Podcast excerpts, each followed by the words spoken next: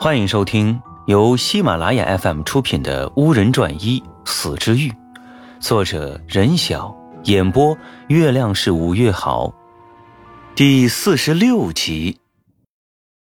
周人三人现在处的地方是一个极深的大峡谷，他们飞呀飞，飞到了悬崖上的一小块平地上，刚才的山洞和停机坪早已不见，前面是一望无际的连绵群山。周人刚想落在寸草不生的面积有限的平地上，却发现他下不了脚。那平地极烫，就像烙红的铁饼一样，他只得又飞起来。这都是他们使的阴招，要叫我们一直飞，耗尽体力。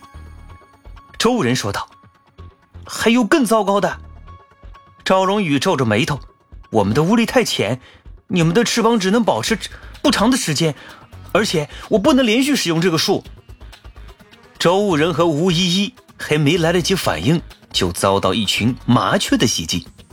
这群麻雀看，这一群麻雀看上去和北京到处都看得见的黑黄色麻雀没什么区别，但是却要比普通麻雀精得多。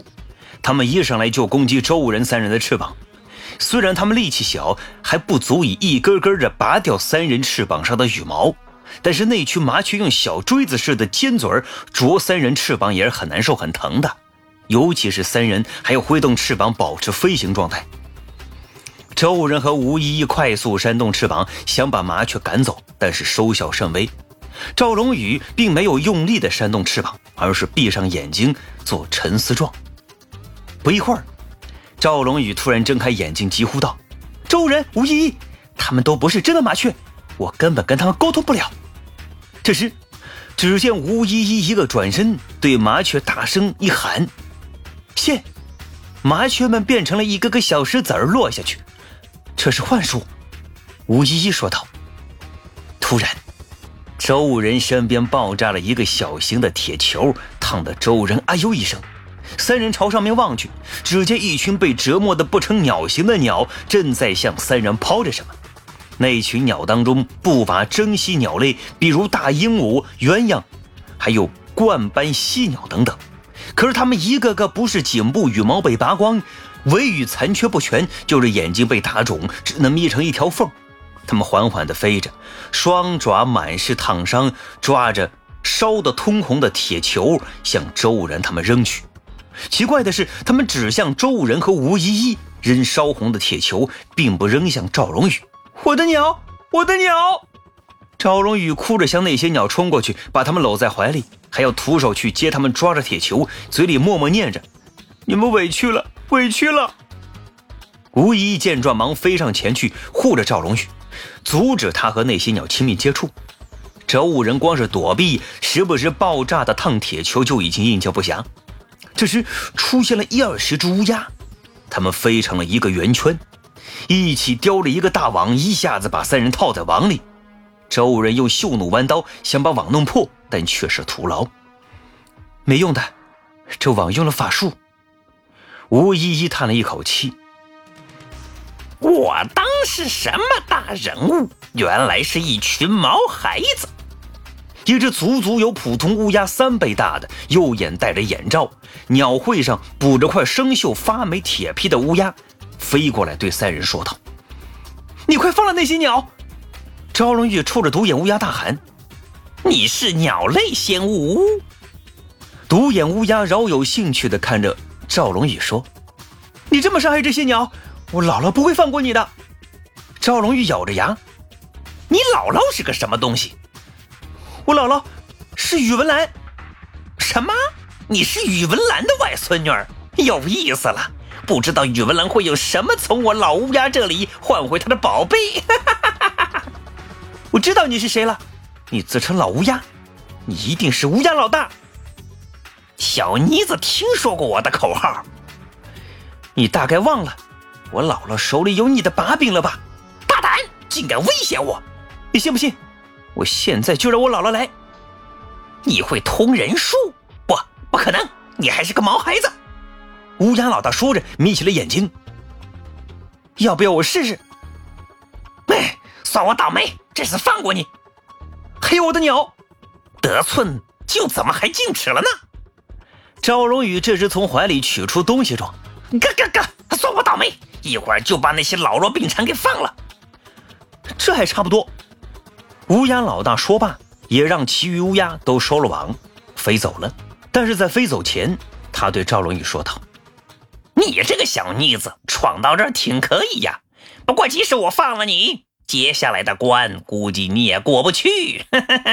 准备好葬身死之欲吧。”等乌鸦老大飞走了，那些残鸟纷纷的扔下铁球，一一来和赵荣宇告别，然后就都飞走了。赵荣宇，你小小年纪就会通人术，真了不起啊！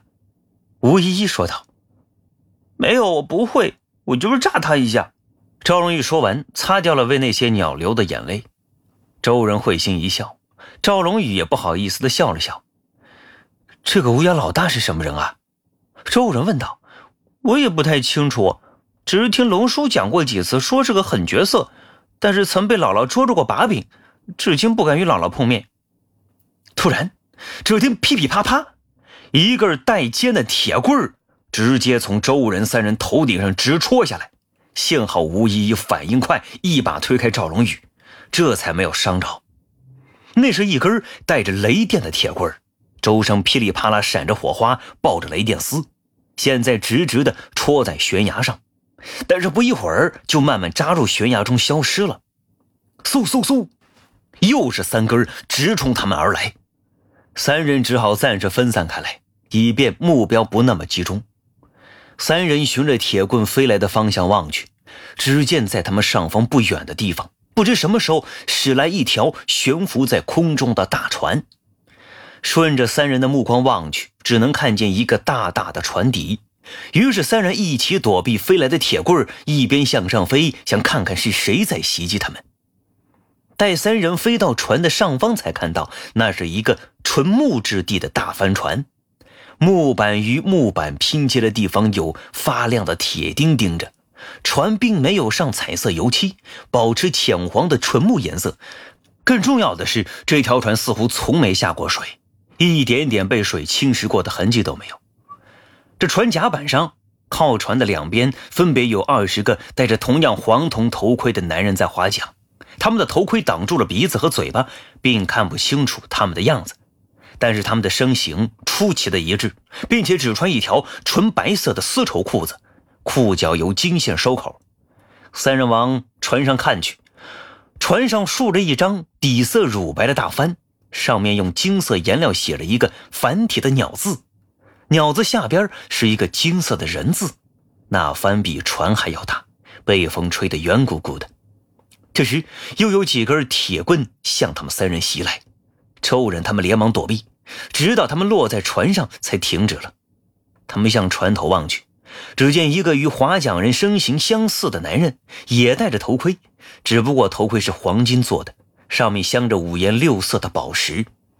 那个人一身纯白色的戎装，披着一件金黄色的斗篷，手里拿着带雷电的铁棍。还没等周人无一一反应，就听赵荣宇喊道：“仙农哥哥，你怎么会在这儿？”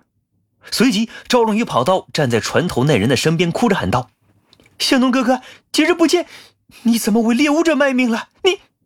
说着，赵龙宇用双手抓住船头那人，用力的摇晃。那人没几下就被摇晃烦了，用雷电铁棍一下子把赵龙宇拨拉开，并一脚踹到一旁。本集播讲完毕，感谢您的收听。